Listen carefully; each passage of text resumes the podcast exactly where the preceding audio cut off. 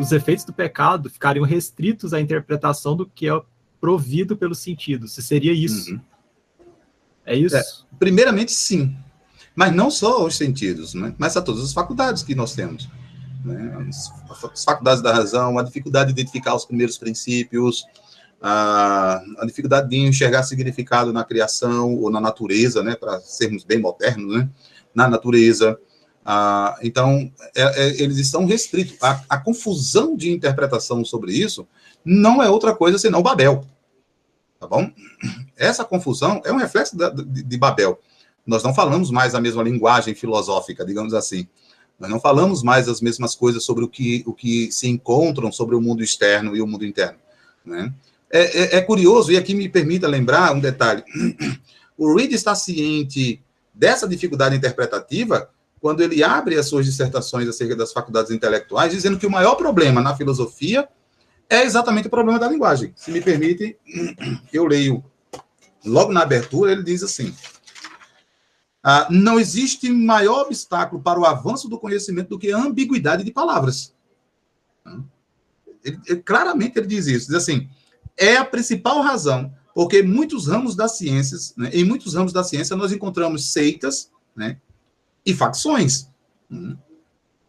E diz assim, e disputas que são levadas pelos séculos né, sem serem resolvidas. Os sofistas. Aí ele diz que apenas nas, na matemática não há lugar para isso. Cara, isso, isso é, é, é impressionante, que ele está dizendo, olha, sofisma não, não há espaço para sofisma na matemática.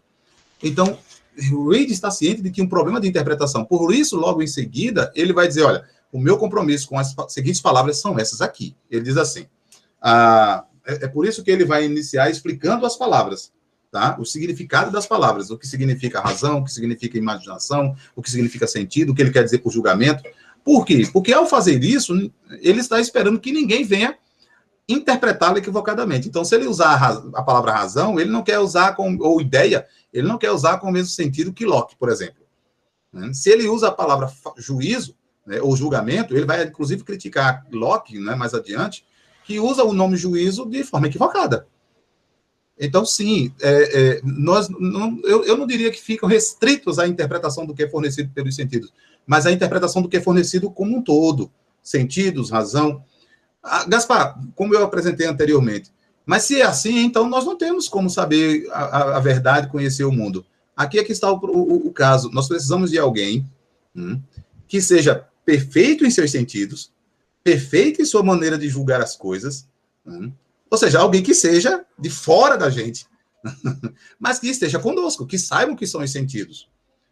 Uma coisa que me chama a atenção, vocês leem em Lucas 24, quando Jesus aparece aos discípulos. Eu, eu, eu me deparava com aquilo, me deparo até hoje e digo, mas não é possível. E os discípulos se assustam, pensam que vem um fantasma. Ou seja, eles sabem distinguir um fantasma, eles sabem que é um fantasma. Tá? E Jesus diz assim: olha, não, peraí, sou eu mesmo, vejam só, olha, vejam minhas mãos. Né? E aí, vocês têm alguma coisa para comer? Veja, tudo isso é apelo aos sentidos, certo? E aí o texto diz assim: não crendo eles ainda por causa da alegria. Jesus perguntou então se eles tinham alguma coisa para comer. Peraí, peraí, como é que pode isso? Eles não creram ainda por causa da alegria. Que, que, que cenário é esse?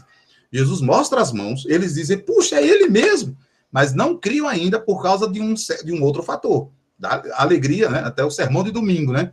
Quando a alegria me leva à incredulidade, né?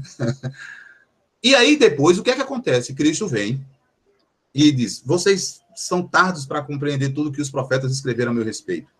Né? E lá no verso 45 do Lucas 24, o texto diz assim: "Então abriu-lhes o entendimento para que compreendesse a escritura". Então, sim, os meus sentidos são falhos, mas os de Jesus não é. A minha faculdade cognitiva pode ser falha, mas ele é o Logos, né? Entendeu? Então, é, é, é, a minha linguagem pode ser falha, mas ele é o verbo, né? Ele é o Logos, ele é, ele é a palavra.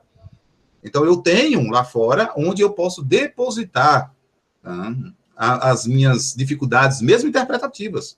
Né? Nele, tudo converge nos céus e na terra. Então, eu posso dizer assim, olha, às vezes eu não consigo enxergar direito, minha visão já, tá, já está falhando. Né? Mas ele é o olho que tudo vê, é? no bom sentido da. Ele é aquele sobre todos, em quem todas as coisas estão nuas e patentes. Né? A minha memória pode falhar, mas ele tem os nossos nomes escritos na palma da sua mão. Né? Então, veja, os efeitos afetam, os efeitos né, da queda afetam o nosso sentido, nossas faculdades. Mas, como um cristão, nós não precisamos temer isso. Nós temos alguém lá fora que não foi afetado pelo pecado. Né? Então, é, é, ficam aí as interpretações, claro, como, como estão aí perguntado. Os sentidos seriam limitados por natureza, mas não caídos. Não, eles são limitados por natureza, mesmo antes da queda, eles eram limitados. Tá? Adão não voava, Adão andava.